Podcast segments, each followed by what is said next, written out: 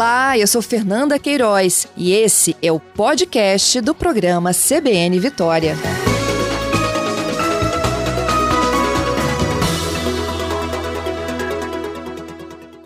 Pablo, bom dia.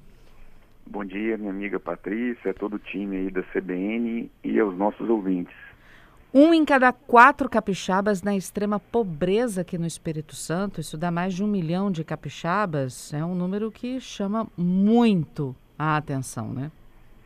Vamos lá, Patrícia. Esses dados, né, é, como você destaca aí, analisam a questão da pobreza e extrema pobreza no Brasil e no Espírito Santo. Uhum. É resultado de um estudo aí do Instituto Jones, é, que já tem tradição aí nessas análises sobre pobreza, extrema pobreza, esse estudo foi conduzido aí é, em parceria com os pesquisadores aí Marlon Bertolani, Daniel Cerqueira, Cíntia Figueira, e eu integrei aí é, esse grupo de pesquisadores que analisou esse problema social né, que retorna ao nosso país, é um problema nacional, depois aí de três, quatro décadas, né, Patrícia? É triste a gente voltar a falar no Brasil é, de problemas sociais como a pobreza, extrema pobreza e a fome, a insegurança alimentar. Então, a gente se baseou aí em critérios do IBGE uhum. e também é, do Banco Mundial para fazer o cálculo da taxa de pobreza e extrema pobreza. O que, que vem a ser a taxa de pobreza para os nossos ouvintes é, terem essa dimensão né, dessa situação de vulnerabilidade? A taxa de pobreza é o percentual daquelas pessoas é, que recebem menos de 486 reais por mês. Imagina a dificuldade dessas pessoas para é, satisfazer necessidades básicas, né, como alimentação, habitação, entre outras. E pior ainda, a situação de vulnerabilidade são daquelas pessoas que se encontram na extrema pobreza, que são os brasileiros que vivem aí com renda per capita mensal abaixo de 168 reais. É uma situação crítica né, de vulnerabilidade social e boa parte dessas pessoas se encontram também numa situação de insegurança alimentar. Uhum. E é o caso aí da fome, né? E no Brasil hoje a gente está com quase 18 milhões de brasileiros vivendo na extrema pobreza. O que, que vem a ser aí esse percentual da extrema pobreza no Brasil? A gente tem aí 8,4% dos brasileiros na condição de extrema pobreza. No Espírito Santo, a extrema pobreza ela está em 6,7%, o que dá aí aproximadamente 274 mil capixabas na extrema pobreza. Isso em 2021. O Espírito Santo é, apresentou aí a décima é, menor taxa de extrema pobreza no conjunto dos estados. Uhum. Porém, registrou aumento nesses últimos anos, assim como outros estados brasileiros. A gente tem situações críticas, Patrícia, como o Maranhão.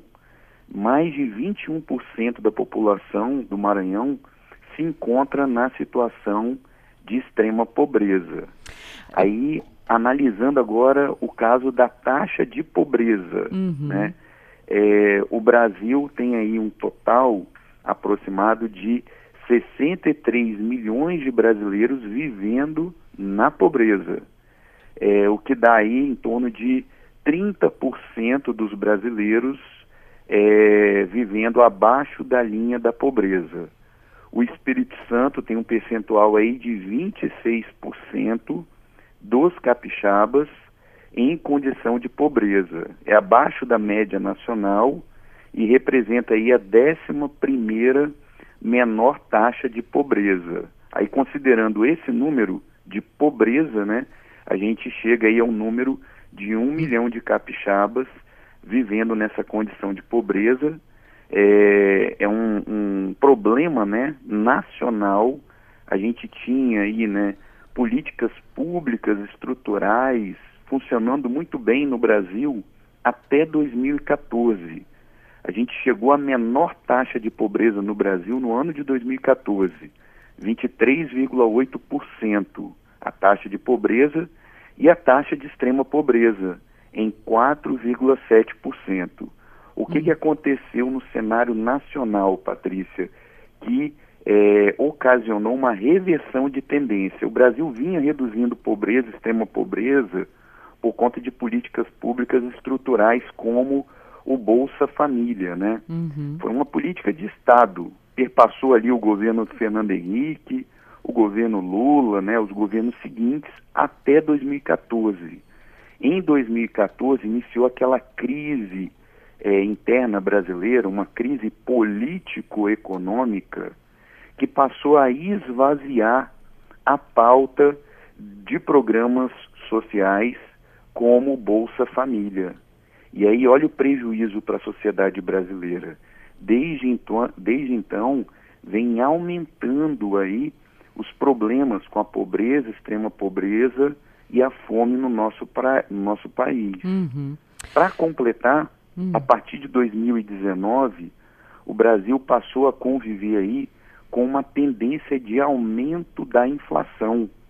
Imagina uma família né, que vive aí é, com 486 reais, né, a pobreza, 168 reais, num cenário de recrudescimento da inflação, as dificuldades são ainda mais potencializadas, né, para comprar até mesmo um alimento básico, né? Então é muito importante a retomada dessas políticas sociais de transferência de renda. Para completar, a gente viveu aí os impactos da pandemia no mundo todo, né? Uhum. É, desafios no campo econômico, social, aumento do desemprego também. E aí esse cenário da pobreza, extrema pobreza, que já vinha aumentando no Brasil, se acirrou ainda mais.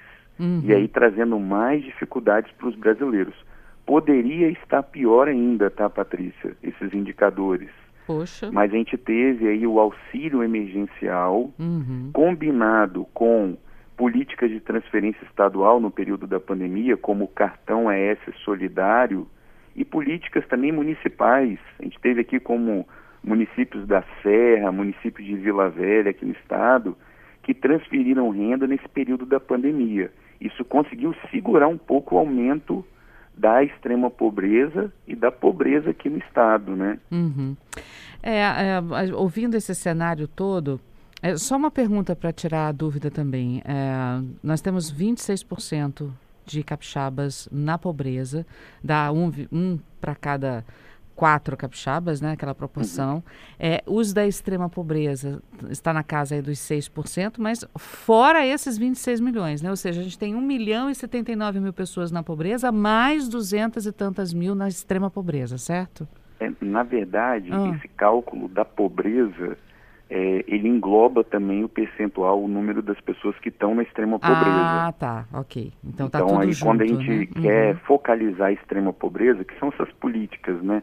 Como Auxílio Brasil, Cartão ES Solidário, né? O próprio Bolsa Família também, quando vinha aí dando resultado na redução da extrema pobreza, focaliza nessa situação mais vulnerável, né? Uhum. Que aí uhum. é esse percentual da extrema pobreza que chegou hoje no Brasil no seu maior patamar. Nos últimos 10 anos, aí. né? Isso aí, uhum. no 8,4%, né, o que remonta o cenário de diversidade social da década de 80, da década de 90. A gente está voltando a falar no Brasil da fome, né? Olha que cenário triste para o nosso país Muito. em pleno século XXI. E aí traz muita preocupação, Patrícia, e os nossos ouvintes, é porque hoje o Brasil tem aí o Auxílio Brasil, né? Que foi implementado nesse ano eleitoral, com um viés muito populista, né? Inclusive desequilibrando ainda mais as contas públicas brasileiras. Todo mundo está acompanhando o que está acontecendo nesse ano eleitoral, né? E o que traz ainda mais preocupação é que o Auxílio Brasil, diferente do Bolsa Família, não é uma política estruturada e de continuidade para reduzir a pobreza no nosso país. O Auxílio Brasil, ele tem data para acabar, uhum. 31 de dezembro. Imagina a segurança, insegurança de uma família que vive aí com 168 reais mensal, saber que a partir do final desse ano ele não tem mais uma segurança aí da transferência de renda, né? Uhum. Então isso gera ainda mais preocupação e instabilidade no nosso país. A gente deve ter uma articulação nacional para promover políticas de transferência de renda, de assistência social, de habitação, que sejam políticas de Estado, que tenham continuidade e que sejam fundamentadas em evidências científicas para garantir uma qualidade de vida melhor para os brasileiros. Para a gente virar essa página, né? A gente está no século XXI, voltando a falar de pobreza, fome no nosso país, uhum. é um uhum. cenário muito triste. É verdade.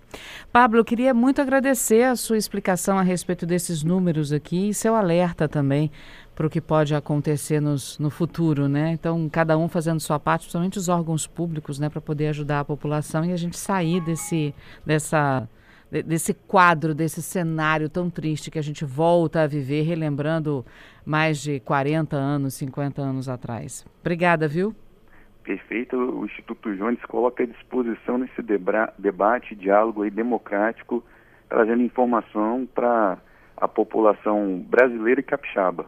Grande abraço. Obrigada, Pablo. Abraço para você e para toda a equipe do Instituto. Tudo de bom.